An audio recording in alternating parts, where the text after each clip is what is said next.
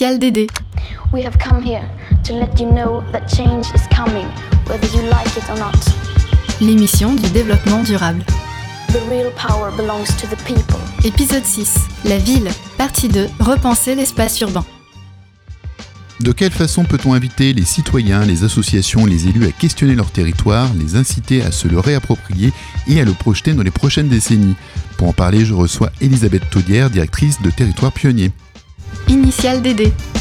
L'émission du développement durable.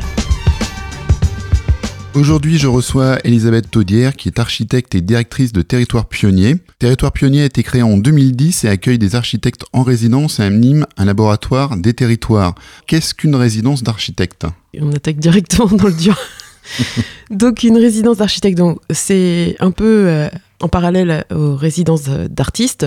Euh, l'idée c'est d'accueillir un architecte euh, dans une commune ou un quartier, de l'installer H24 qui puisse habiter, être complètement en immersion dans ce territoire et qu'il travaille avec les habitants, les élus, les acteurs locaux à révéler bah, les potentiels, déjà les, atouts de, de, ces lieux, ses contraintes, sa réalité, sa singularité, et ensuite qu'ensemble, ils essayent de s'en emparer pour essayer de commencer à l'activer. Donc ça, c'est plus récent cette question d'activer. Nous, on était plutôt au départ sur une révéler les richesses des, territoires. Et là, de, avec l'urgence climatique, avec euh, voilà les enjeux aussi euh, d'aujourd'hui, on a poussé un petit peu le, projet euh, vers une première activation collective d'un espace identifié comme à fort potentiel ou vraiment comme un, endroit où il faudrait appuyer, un peu comme de l'acupuncture urbaine, euh, pour que les habitants autour des architectes euh, se mettent déjà en position d'agir là où ils habitent. Comment on les identifie, ces résidences, ou ce besoin de résidence? Comment ça se met en place? Alors ça, c'est une histoire euh,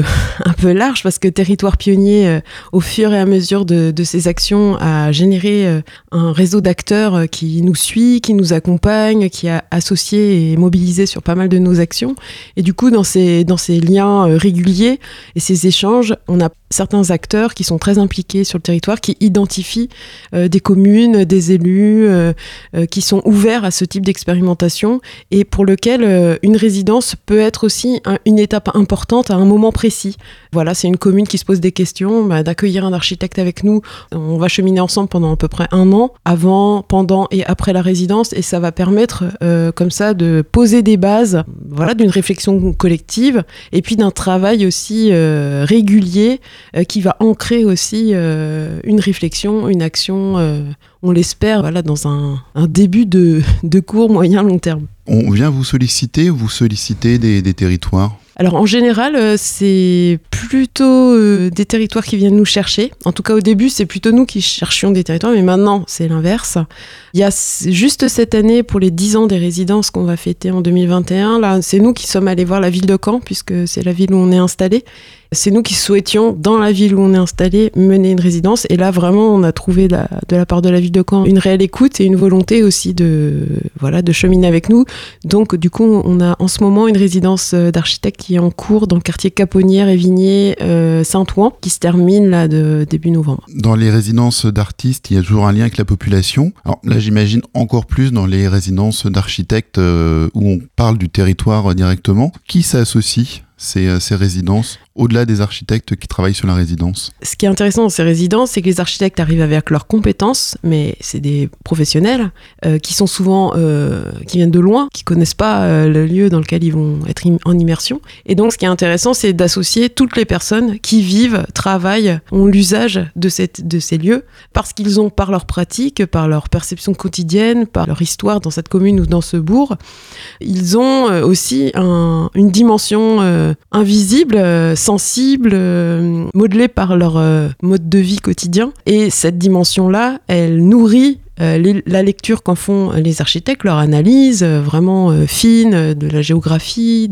à la fois globale et à la fois très fine de, jusqu'au bâti et à la façon dont sont construits les, voilà, les, bâtiments, les maisons, etc. Et donc cet apport de chacun à la discussion permet du coup d'avoir une lecture vraiment très complète, enfin pas encore totalement parce que c'est vrai qu'il y a des dimensions que nous on est en train de rajouter, c'est la dimension aussi environnementale, naturelle, prendre en compte le vivant, euh, à la fois faune et flore qui sont présents sur ce, sur ce territoire. Donc là, ça c'est un nouveau degré que nous on est en train de rajouter avec euh, no- notre sensibilité euh, d'aujourd'hui. Mais voilà, les, habitants, les acteurs locaux, les commerçants, les élus, les directeurs d'associations, l'idée c'est d'associer tous ceux qui pratiquent ce territoire. Donc c'est vrai que les résidences durent six donc c'est assez court, réparti sur plusieurs mois, et que les architectes n'ont pas forcément l'occasion de- d'embarquer l'ensemble de la population, mais sur des certaines communes de à peu près 1000 habitants, on arrive à avoir 200, 300 personnes qui participent, et c'est quand même énorme comme toute participation euh, par rapport à l'impact d'une réunion publique. Et du coup, ça ouvre aussi la discussion, les échanges, euh, les regards aussi et les esprits sur ces lieux qu'on habite et qu'on ne regarde plus, et qui tout d'un coup se révèlent euh, bah, porteurs de sens, porteurs d'une histoire, porteurs aussi d'un lien qui nous lie tous parce qu'on est habitant de cet endroit. On dit architecte, mais qui sont ces architectes? Quel est leur, profil? Est-ce qu'il y a, n'y a que des architectes ou est-ce qu'il y a d'autres spécialités aussi qui viennent s'associer à ces, résidences Alors il y a des architectes et puis il y a des jeunes diplômés aussi qui sont pas forcément encore euh, inscrits à l'ordre et donc euh, qui portent pas forcément le titre d'architecte, mais qui sont là euh, au même titre pour, pour mener ce, type de projet. Euh, à leur côté, euh, bah, ils sont accompagnés par des paysagistes, euh, des urbanistes, des artistes, des photographes. voilà, ils, ils constituent en fait à la fois au départ un binôme, mais ils peuvent être aussi beaucoup plus nombreux. On a dans la profession des architectes beaucoup de collectifs qui se sont montés, souvent d'architectes, mais aussi pluridisciplinaires. Donc on a aussi des forces de frappe des fois qui sont, qui sont plus fortes sur des temps, des temps forts, des temps de restitution, avec des, des équipes de constructeurs. euh, on a eu aussi des musiciens, enfin voilà. Et cette euh, richesse aussi des compétences euh, associées à celles des architectes est, est très très riche parce que du coup ça permet aussi aux jeunes professionnels d'avoir l'occasion d'expérimenter hors, hors projet, hors commande, des nouveaux outils, des façons de travailler nouvelles, euh, de, de, se confronter aussi à une réalité très concrète euh, d'un territoire, de ses habitants, de ses élus, de, de ceux qui, de, de tous ceux qui sont acteurs de cet endroit-là, et euh, de, du coup ensemble. Avec différentes compétences, de balayer un champ beaucoup plus large aussi de, de cette épaisseur euh, du territoire. Une fois arrivé sur site, euh, comment se signale-t-il auprès de la population, auprès des élus, auprès des acteurs locaux?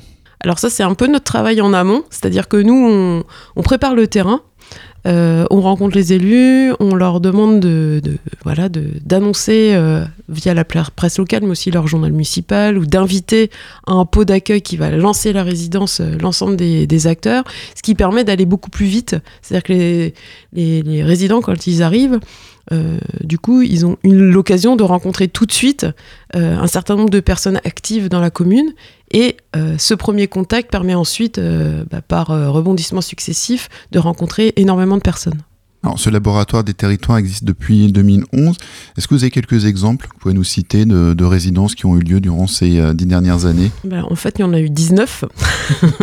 Donc, il y en a eu vraiment beaucoup. Enfin, c'est toutes des expériences qui ont, été, euh, qui ont été fortes, qui nous ont permis de grandir. On en a certaines, bah, là, je vais parler peut-être des plus récentes qui nous ont, qui nous ont marqué et peut-être aussi qui ont un lien avec euh, l'agglomération euh, canaise. On a, on a une, une résidence qui, qui a eu lieu en 2018 à Hermanville-sur-Mer, vraiment sur le périurbain. Donc, ça, c'était vraiment intéressant sur euh, comment on se représente euh, ces lotissements successifs, comment on investit euh, des pelouses, des espaces interstitiels pour en faire des supports à, des activités de voisinage, à des médiathèques hors les murs, à des promenades aussi qui relient le bourg à la mer. Les architectes qui travaillaient sur ce- cette commune étaient aussi photographes, donc ils ont produit un certain nombre de représentations vraiment qui mettent en valeur ce patrimoine qui est souvent euh, décrié ou critiqué, ou- mais qui fait aussi partie de l'histoire de beaucoup d'entre nous aujourd'hui qui ont grandi dans ces lotissements, qui, qui ont leur vie, qui ont leur famille.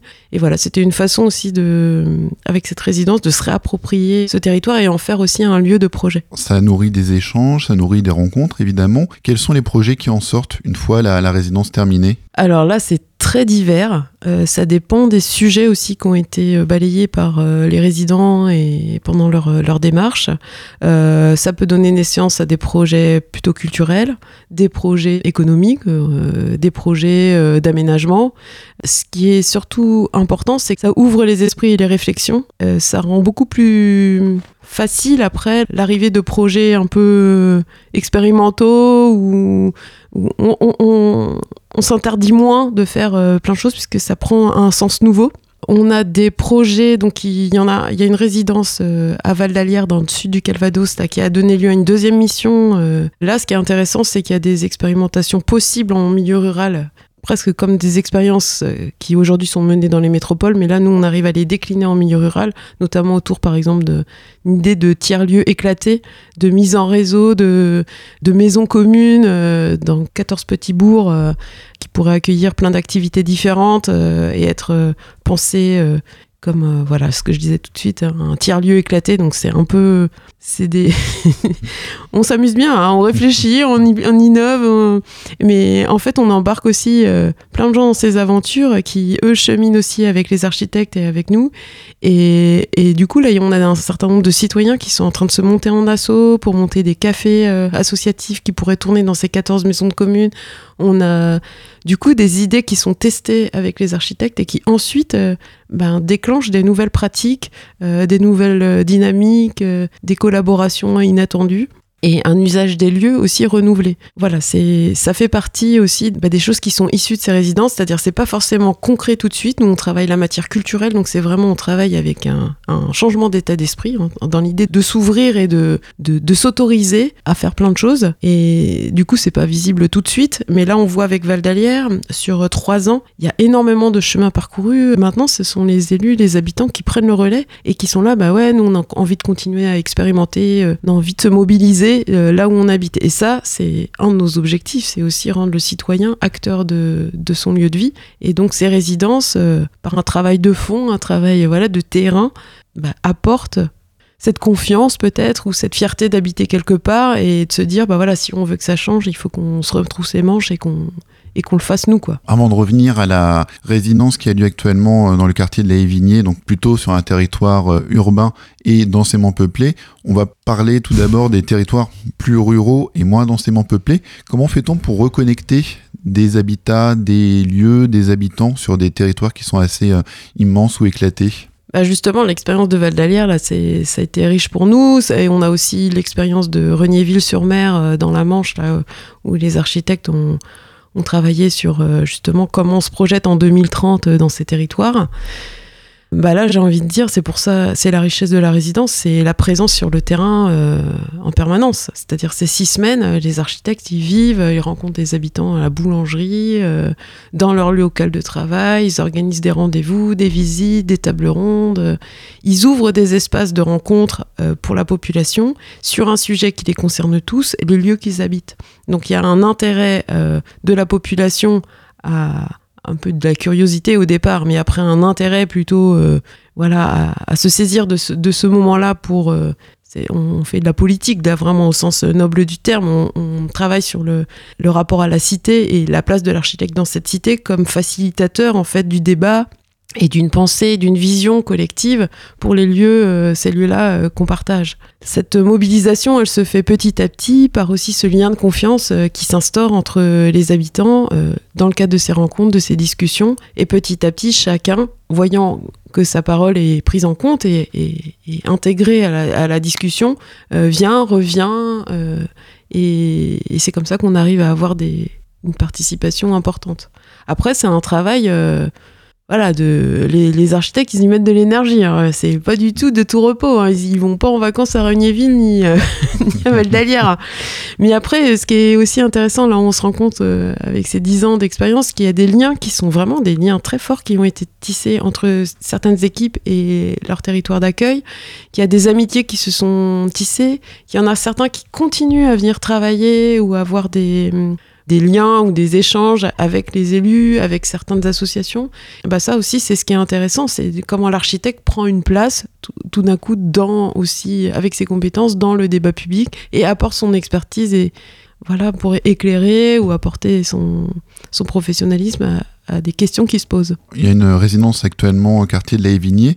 En quoi consiste-t-elle? Alors celle-ci elle est un peu particulière, donc c'est pour les 10 ans de, du laboratoire des territoires, euh, mais aussi avec la ville de Caen, Territoire Pionnier a proposé ce quartier-là spécifiquement parce qu'il y a un, un collectif de citoyens, euh, Vent d'Ouest, qui s'est mobilisé il y a maintenant un peu plus d'un an pour mener une démarche de quartier en transition dans l'idée euh, de suivre les, les démarches euh, initiées par Rob Hopkins euh, à Totnes en Angleterre. Euh, l'idée c'est d'imaginer l'après-pétrole et de commencer dès maintenant à l'imaginer et à poser des bases pour que le quartier soit prêt euh, à l'heure dite. Donc euh, ça c'est un cheminement aussi qui voilà petit qui petit à petit euh, demande un changement aussi de regard, de culture et puis de, de se projeter.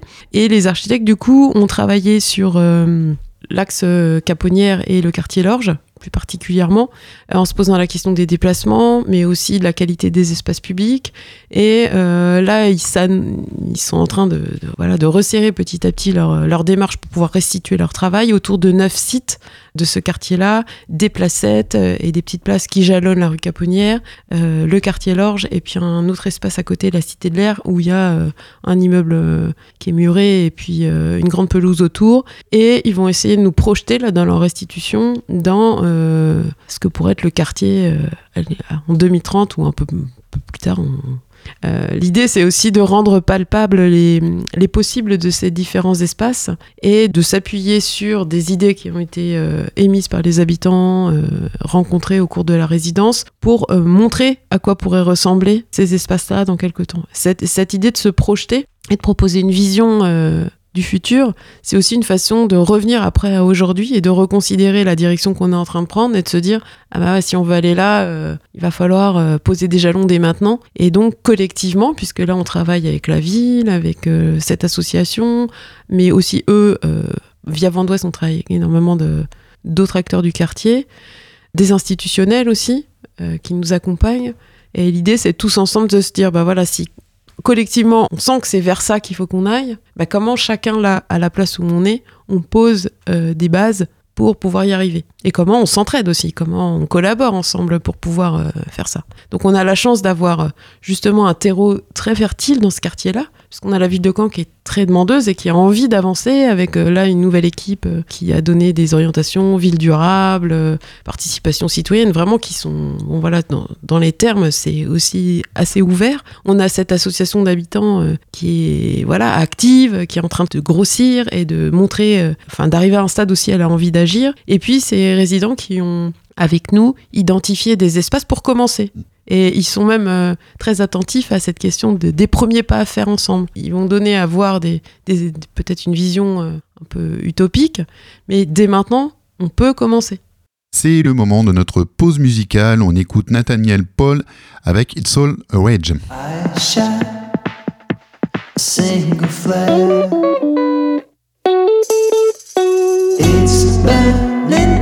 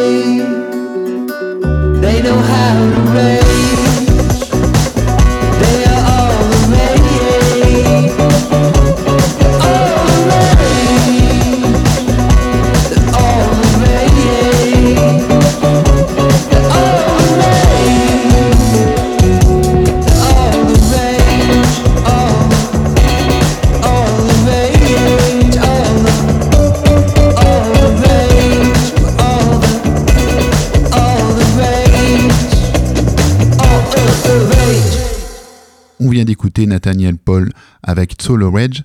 Deuxième partie de notre interview avec Elisabeth Taudière. Initial DD, l'émission du développement durable. Et est-ce que c'est un hasard qui fait que Territoire Pionnier est installé au cœur du quartier des 4 ans, dont l'architecture est plutôt atypique? Alors c'est un peu hasard, c'est aussi une rencontre et puis c'est aussi un choix. Euh, voilà, on a eu l'opportunité d'avoir ce local euh, dans les quatre ans. Bah, il se trouve que c'est dans un quartier de la reconstruction euh, qui est vraiment singulier dans le centre-ville, qui est aussi avec une vitrine qui donne sur un parking. Donc énormément de sujets sur lesquels nous on travaille, c'est-à-dire la reconstruction, on accompagne avec la région et, et pas mal de collectivités la valorisation de ce patrimoine et, et sa reconnaissance, sa réappropriation par les, par les Normands de ce patrimoine identitaire.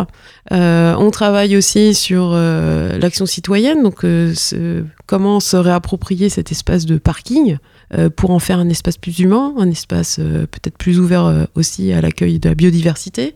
Ça nous sert, nous c'est notre résidence permanente et du coup c'est aussi notre terrain de jeu. Mais l'idée, c'est pas d'être des architectes ou des urbanistes qui arrivons et qui disons, voilà, on va faire ça de cette place et tout ça.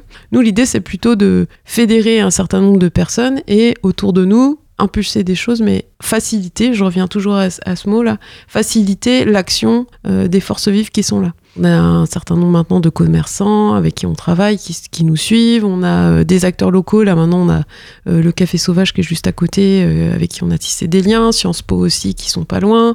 On a un certain nombre d'habitants et du quartier et du centre-ville plus largement, puisqu'il y a énormément d'usagers de la place qui, qui ça déborde complètement le quartier des 4 ans, qui nous rejoignent et qui s'associent.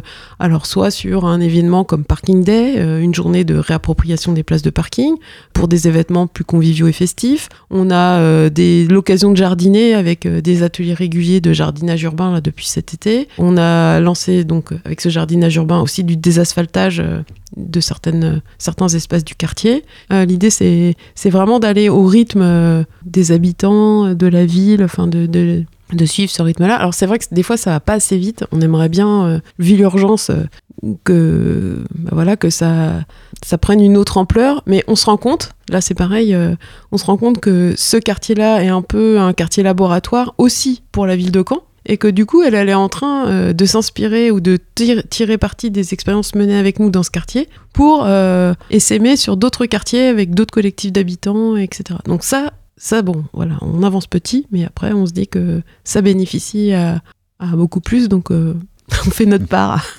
Vos actions s'adressent aussi au plus jeune âge, euh, puisque vous avez travaillé avec des collégiens et des euh, écoliers à l'occasion d'un- d'une deuxième édition de Lever les yeux. En quoi ça consiste cet événement? Alors c'est un événement qui s'inscrit dans les Journées nationales de l'architecture. C'est le vendredi, euh, voilà, de ce week-end-là, et c'est une journée où nous on coordonne des rencontres entre des architectes et des écoliers ou collégiens. L'idée c'est qu'une classe accueille un architecte et puisse le rencontrer. Et cette année, on avait proposé de mettre en avant les matières à construire. Ça a été vraiment chouette parce que on a eu pas mal de classes qui ont qui avaient fait des récoltes de matières euh, bois, euh, feuilles. euh, cailloux, euh, voilà, qui étaient allés euh, chercher des, des matières euh, autour de l'école et qui, avec les architectes, ont fait des petites maquettes, euh, vraiment des petits abris.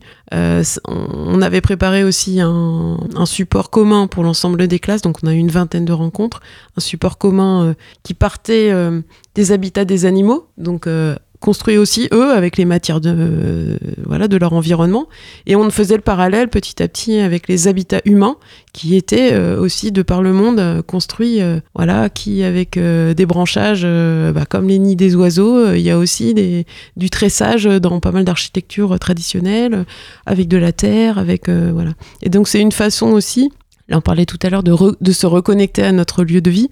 Euh, L'architecture aujourd'hui aussi, c'est enfin, une vraie révolution des pratiques et revenir à ces matières euh, biosourcées, ces matières euh, euh, locales, c'est aussi une façon de revoir totalement les filières, revoir totalement les manières de produire et aussi l'esthétique liée à l'architecture. Et de montrer aux enfants que construire en terre, c'est pas, ça va pas faire une architecture, on va dire banale, ça, ça peut aussi faire des Enfin, prendre des formes très contemporaines et très actuelles. Et donc, c'est aussi ouvrir l'imaginaire autour de ces matières et, acculturer aussi les jeunes sur ces, bah, ce formidable champ de création possible euh, avec ce retour à ces matières-là. Territoire Pionnier fête ses 10 ans, donc ça va être également la dixième année des résidences l'année prochaine. Est-ce que c'est le moment pour tirer un premier bilan? Alors on fait pas totalement nos 10 ans euh, parce que avant on était la maison de l'architecture de basse Normandie, donc on, existe depuis 82. Euh, par contre oui, ce sont les 10 ans des résidences d'architectes. On est en train de, réfléchir en fait à ce que toutes les leçons qu'on pourrait tirer de ces résidences et à leurs effets à la fois euh, dans les postures, compris les architectes euh, dans leur parcours professionnel suite à ces résidences, parce qu'il y en a certains, ça, les a vraiment euh, guidés ou ouverts à certaines pratiques. Et puis euh, mesurer aussi le, les, questions que soulèvent ces résidences et ce que ce qu'a généré ces, expérimentations. Comment ça nous a fait cheminer et comment ces, ces réflexions peuvent nourrir aussi des débats qu'on a aujourd'hui. Donc ça, on est en train de, de commencer là. C'est c'est tout, tout neuf, euh, à cheminer avec euh, un certain nombre de nos résidents euh, sur la, la préparation d'une publication qui devrait sortir en 2021. Et est-ce que vous êtes connecté à d'autres territoires également, c'est-à-dire en dehors de Caen ou de la Normandie Est-ce qu'il y a d'autres maisons de l'architecture avec qui vous travaillez?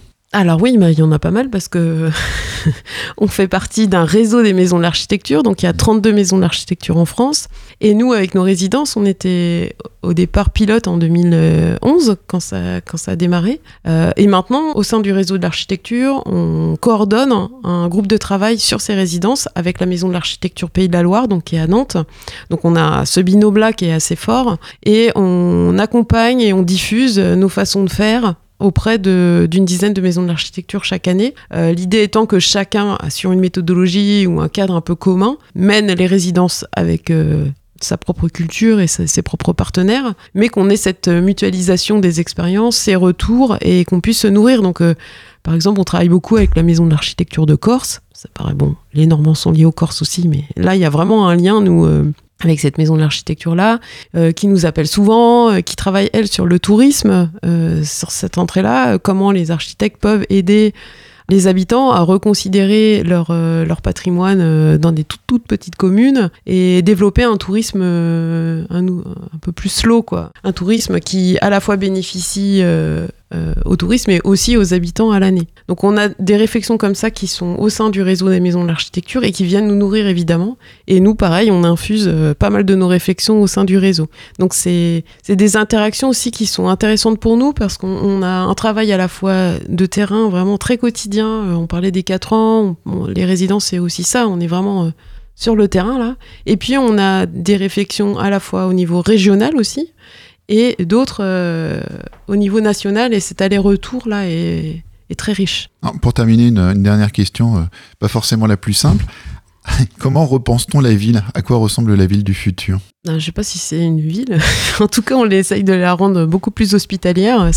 Elle s'est beaucoup fermée. On a beaucoup d'espaces fermés. Alors en Normandie, en plus, il y a une culture de la clôture, euh, du mur. Puis en plus, avec le confinement, on, resserre aussi nos espaces. Euh, la ville du futur, pour moi, il va falloir qu'elle s'ouvre. Et donc, c'est aussi ouvrir nos esprits, c'est-à-dire ouvrir les espaces, ouvrir les esprits. Et il va falloir aussi plus tisser des alliances avec, euh, notamment, je trouve qu'à Caen, là où en Normandie, euh, bon, Rouen est vraiment une métropole, mais Le Havre et Caen, on reste quand même à des échelles de grandes villes et pas de, trop grandes villes. Et c'est des échelles aussi, on va pouvoir tisser des liens beaucoup plus forts avec euh, les, périphéries autour, avec finalement des campagnes qui sont très accessibles et aussi des lieux de production. Donc ces, échanges-là sont à renforcer, organiser. C'est des collaborations qui, sont passionnantes à- à imaginer dès maintenant et à, et à renforcer. C'est la fin de ce second numéro d'Initial DD consacré à la ville. Merci de votre écoute et à très bientôt. C'était Initial DD avec le soutien de la région Normandie.